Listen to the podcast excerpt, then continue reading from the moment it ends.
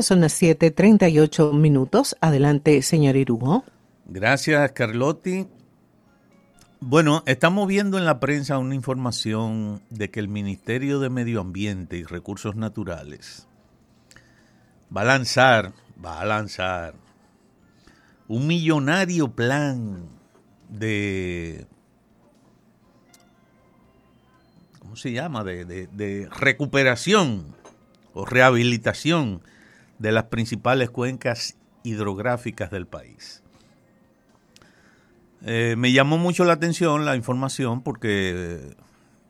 muchos de ustedes recordarán que el jueves pasado estuvimos conversando con la profesora Ángela Guerrero, eh, que es ambientalista,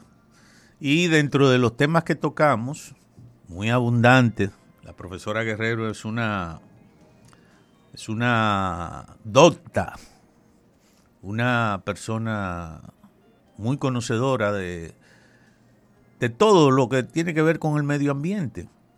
Y su especialidad, bueno, está más concentrada precisamente en la, en la parte, en la biología, en lo vegetal, en las plantas. Y bueno, eh, hablamos de, varios aspectos. Eh, y de varios problemas medioambientales que hay en el país,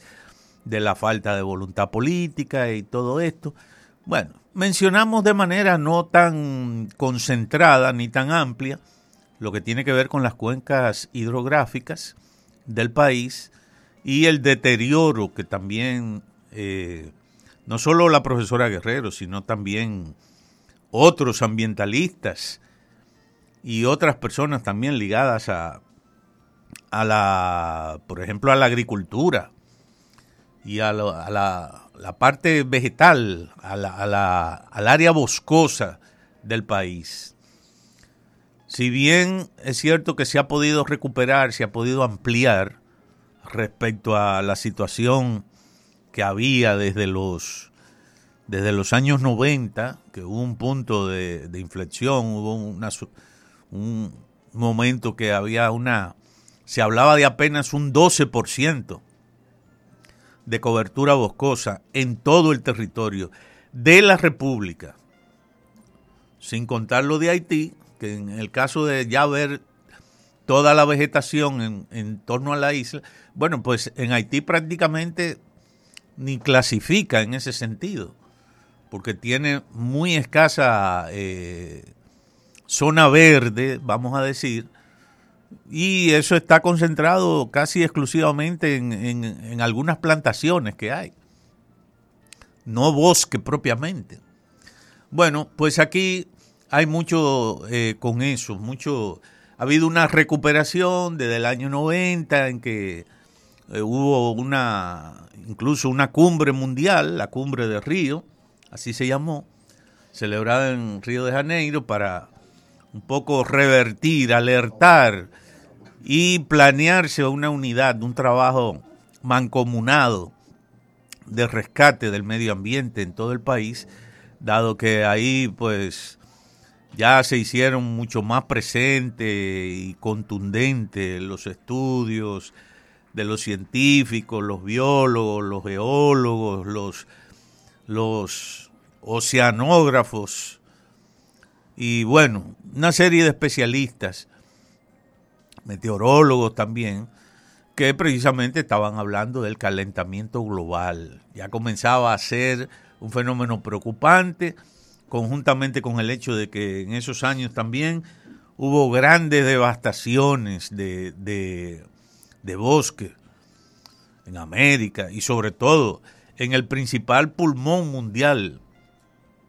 de bosque, que es la Amazonía, esa zona en, Sudamérica. Eh, el derretimiento de, de, gran parte de los cielos en los polos, sobre todo en el polo norte, eh, incendios forestales, el cambio que se está expresando en muchísimas eh, variaciones en, en, la, las corrientes marinas, que si el niño, que si la niña, en fin, todo eso y a partir de ese tiempo, pues aquí se comenzó a trabajar eh, con mucha intensidad, unos más que otros. Se comenzó a hablar de incluso de la creación, ya desde el año 90 se estaba hablando. Aquí había una dirección general de foresta, pero evidentemente que su trabajo era muy reducido y muy limitado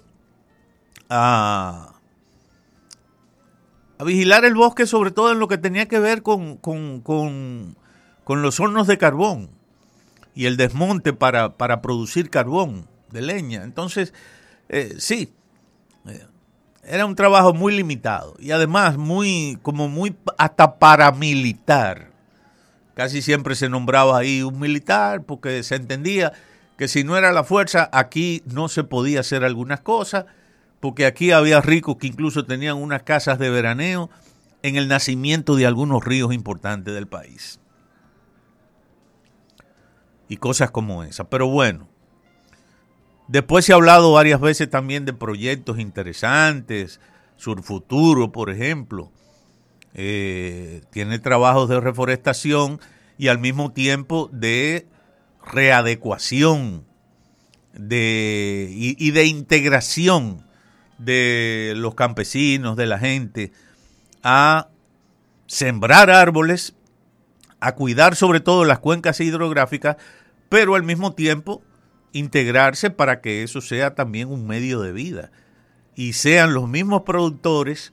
los que reforesten y los que protejan también las cuencas hidrográficas y el bosque en esas zonas.